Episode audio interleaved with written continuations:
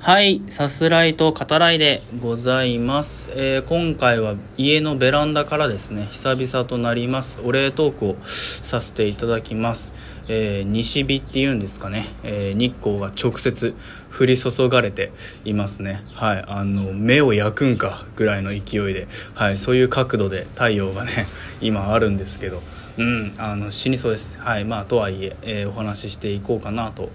思います、えー最近ですねラジオトーク内で仲良くしてくださってる方々がおりましてそのうちの、えー2名の方からお便りを最近いただきました、えーなのでご紹介させていただきたいなと思います、えーそのうち1通に関してはですね、えまあ、映画についてなるので、まあ、どっちもだけど、はい、あのがっつりお話ししていくっていう感じでございます。はい早速ご紹介させていただきます。ちなみにねあの仲良くしてくださってる方々、えー僕のことをねさっさんと、えー呼んでくださっていて、うん、あのなのでお便りの中にもさっさんと出てきますけどあの僕のことです。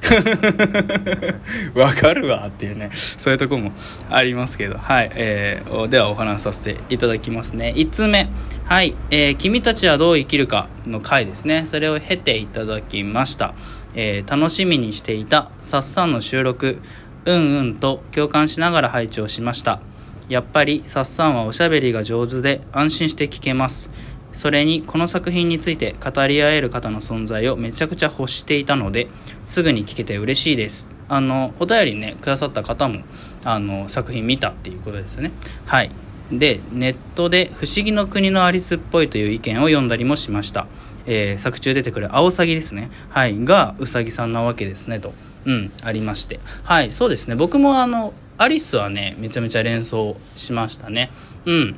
えー主人公にとっての現実から始まり幻想を冒険してまた帰ってくるというのが私の心を震わすファンタジーの定石のような気がしていて今作もまさにでしたと、はいまあ、そういう作品になりましたっていうことですね。うん収録お疲れ様でしたとあります。はいありがとうございます。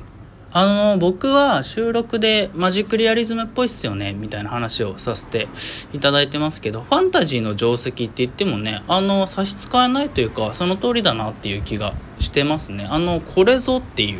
感じの出来にもなってますよね。その改めてさ今回の君たちはどう生きるかって万人受けするかって考えたら分かんないとこはありますね。どうしてもさ説明を欲しちゃう人にとってみたら何これっていう。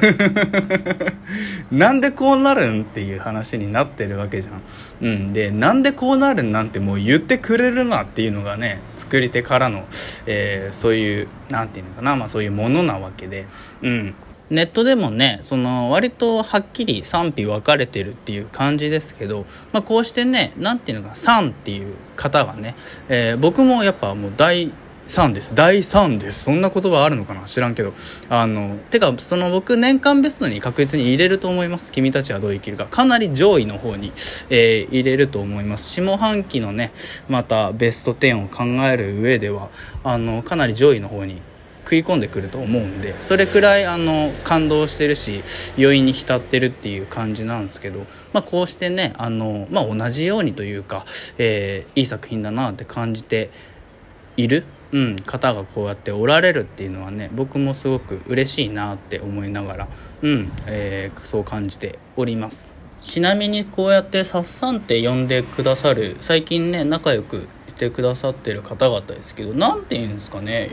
僕はね素朴な感動さえ抱くこう SNS で知り合った何て言うのかな良さっていうかあのこの前はあのみんなでツイッターの DM であのそれぞれの顔を送り合うみたいなこともしましたけどそれぞれ本当にお人柄が良くてうんみんな大好きですね。そういう方とこうやってラジオトークというかまあアプリ内 SNS 内において知り合えて仲良くできてるっていうのは本当にねあのジーンとくる。うんそんな感動もねあったりするんですよね。他の人にとっては普通なのかもしれないけどいや自分にとってはこんなにうんていうのかな特別な感じっていうのは今まで少なくとも抱いてあんまり来なかったんで、うん、すごくね嬉しいんですよね。それぞれが配信してるっていうそれもね理由としてあるかもしれないですけどね。そういった部分でねその分かり合えるみたいなところもねあるから。はい、優しい楽しい愉快なね、えー、方々と、うんえー、知り合えて本当に、えー、感謝しておりますということで、えでは2通目に参りましょう、えご紹介させていただきます、えお疲れさんです。もしかしたら過去収録にあるかもですがさっさんの好きな俳優さんその人が出てるおすすめ作とかも聞いてみたいです、え監督や脚本家とかもいいですねと。うん、ありますね。はい、お便り、えー、ありがとうございます。聞いてるかな？体調聞いてる？匿名じゃねえじゃないかって話ですけど。はい、体調聞いてますか？っていうね、感じですね。うん、あの、いや、これね、実はですね、あんまり今まで触れてこなかったんですよね。あの、好きな俳優さんとか、その監督、脚本家に絞るみたいな話は。で、これもその、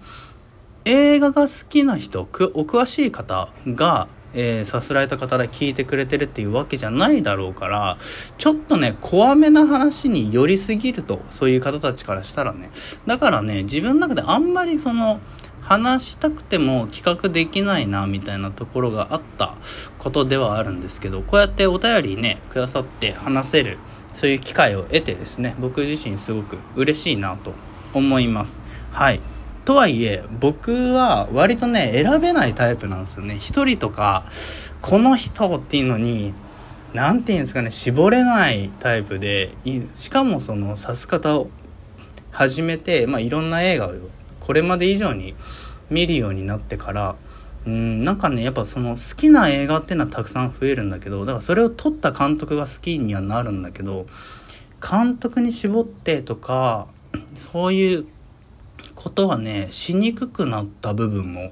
ありますね。その配信を始めて。はい。まあとはいえその中でお話しさせていただくなら僕ね結構えー、好きな俳優っていうとちょっとこう影が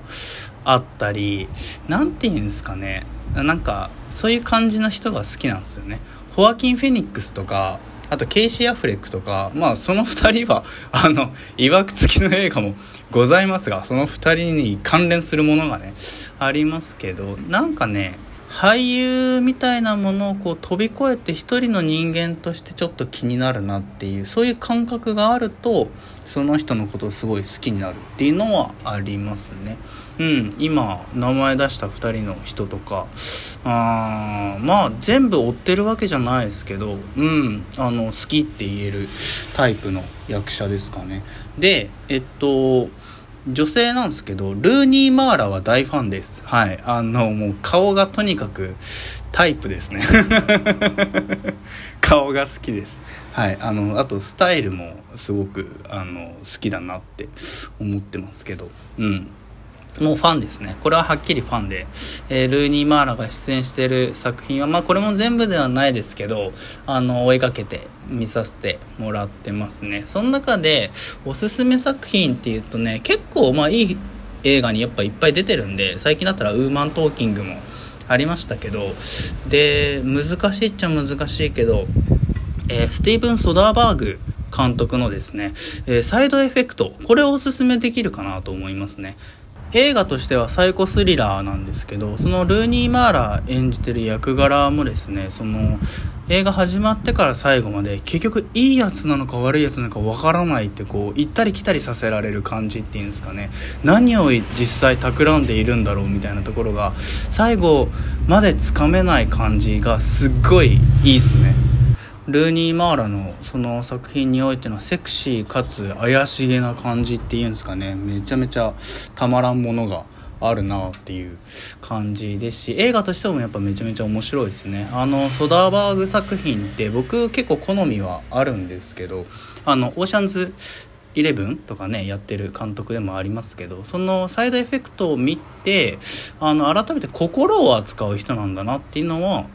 えー、再確認させられましたね。うん、あのデビュー作の「セックスと嘘とビデオテープ」からですねその人の心をないがしろにしちゃダメよねっていうそのテーマは一貫してる人なんだなっていうことを強く思わせるねそんな作品でございます。ルーニー・マーラ作品と、えー、サイドエフェクトねぜひご覧ください。ルーニー・マーラで言えば僕あれ